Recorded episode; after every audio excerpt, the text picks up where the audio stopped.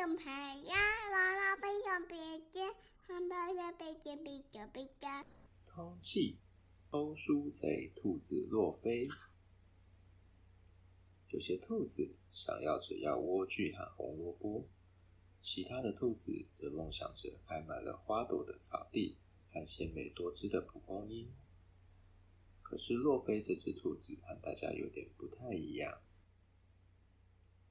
他最喜欢的是书本。事实上，他不只是梦想着书本而已，他每分每秒都想要看书，他非常喜欢阅读。他把所有看过的书都列了清单，而且用红萝卜的数量为他们评分哦。他也把所有自己想要看的书都列了清单，分门别类，甚至列出了想要推荐给家人和朋友阅读的书单。他喜欢学习新的字，喜欢书本的味道，还有啪嗒啪嗒翻页的声音。他喜欢沉浸在故事里面，假装自己是。海盗船的船长，或是天不怕地不怕的丛林探险家。嗯，而且他喜欢书，喜欢到开始在别人睡觉的时候，偷偷进入他们的卧房，读他们的书。到了后来啊，他不只是读别人书，还把他们带回家。天哪，他带走漫画书和食谱，带走字典，拎走小说，偷走诗集。他身边从来没有这么多书可以读，他感到非常的满意。有一个小男孩叫亚瑟，他也爱阅读。他的书架上摆满了童话故事，书柜里堆满了图画书。嗯，但是他发现书和书之间开始出现很大的空隙，而且他最爱的书《怪兽大图鉴》也不见了。这时候，他注意到有人偷偷拿走了我的书。到底是谁？嗯，把所有的监视器材全部拿出来，然后在泰迪小熊的陪伴下，亚瑟坐在黑暗中等待，等待，再等待。他很快就听见一阵窸窸窣窣的声音。他翻出自己的相机和望远镜。用手电筒照亮房间黑暗角落，他看到洛菲，别跑，快回来！你这只兔子偷书贼！可是已经来不及了。亚瑟好生气，他告诉妈妈，可是妈妈笑了。偷书的兔子，嗯，亚瑟，我觉得你的想象力实在太丰富了。他告诉老师。但是老师只是说：“亚瑟，我要你离开这里，去好好想一想，你到底在说些什么。”呃，我能怎么办呢？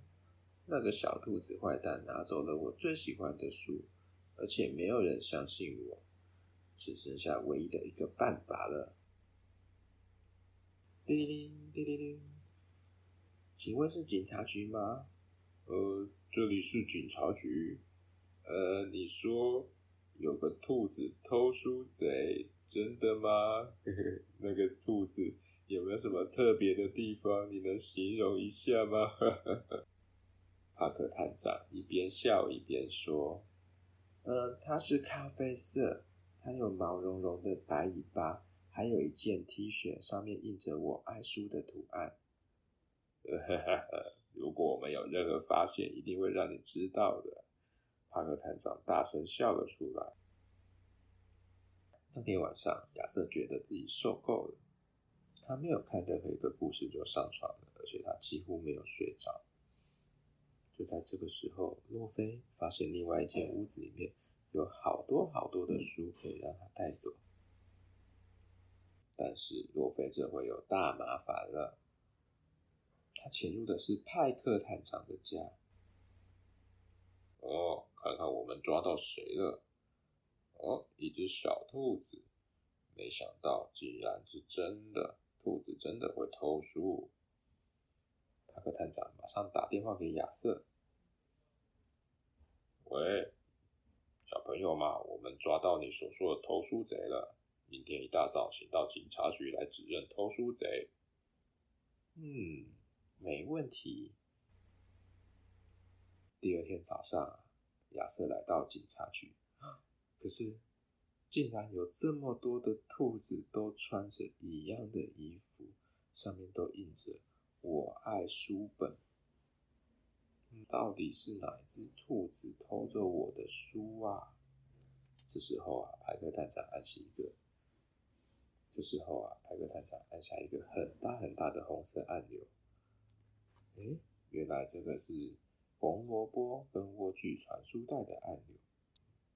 所有兔子开始稀稀疏疏的吃起美味的红萝卜和莴苣，除了一只以外，洛菲完全不感兴趣。直到一个很特别的大餐经过的时候，是一叠厚厚的书，洛菲完全无法抵抗。他兴奋地翻阅每一本书。啊哈，抓到了！你麻烦大了。我我很抱歉，我我就是没有办法不一直看书。你不能走到哪里就偷到哪，你得把它们全部还回来。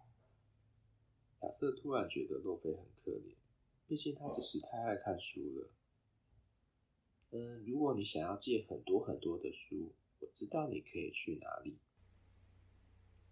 就是图书馆。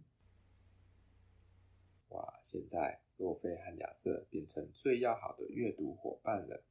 只要找得出时间的时候，他们就会一起看书，而且他们一定会把书还回去。